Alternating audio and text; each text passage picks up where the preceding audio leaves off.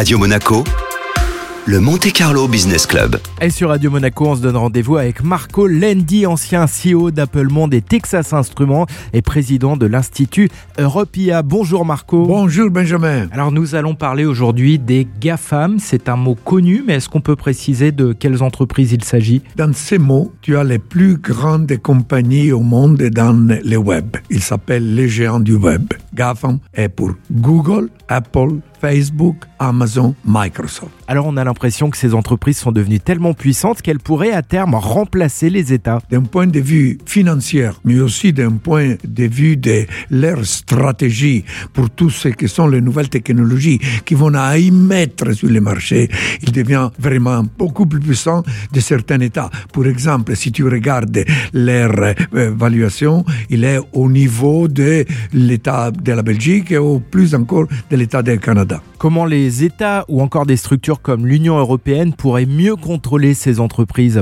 Contrôler, c'est impossible. Ce qu'on devrait faire, c'est d'être sûr que comme on a la règle de la RGPD, le contrôle des données, il vraiment met un contrôle sur l'utilisation des données. Parce qu'on a vu des scandales énormes comme celui de Cambridge Analytica parce qu'ils ont utilisé nos données personnelles pour des fins économiques. Comment est-ce que justement on peut les obliger à respecter cette règle de la RGPD puisqu'aujourd'hui ces grandes entreprises ne respectent pas les règles Ils cherchent de les respecter, mais c'est pas quelque chose qu'ils aiment parce que tu peux comprendre, ils doivent pas utiliser pour leur fin de business les données qu'ils ont. Moi, je dirais qu'il faut faire de façon que aujourd'hui la Commission européenne impose de plus en plus le de ces règles, surtout de la RGPD. Nos données valent extrêmement cher. Quelqu'un qui ouvre un compte sur Facebook, ça rapporte immédiatement de l'argent à l'entreprise. Je lis que chaque fois que tu ouvres un compte sur Facebook, leur valorisation, leur capitalisation monte de 70 dollars. Tu peux imaginer qu'est-ce que ça euh, signifie. Merci Marco. Merci à toi Benjamin, bonne journée. Et vous pouvez désormais vous abonner au podcast du Monte Carlo Business Club. C'est très simple. Rendez-vous sur les plateformes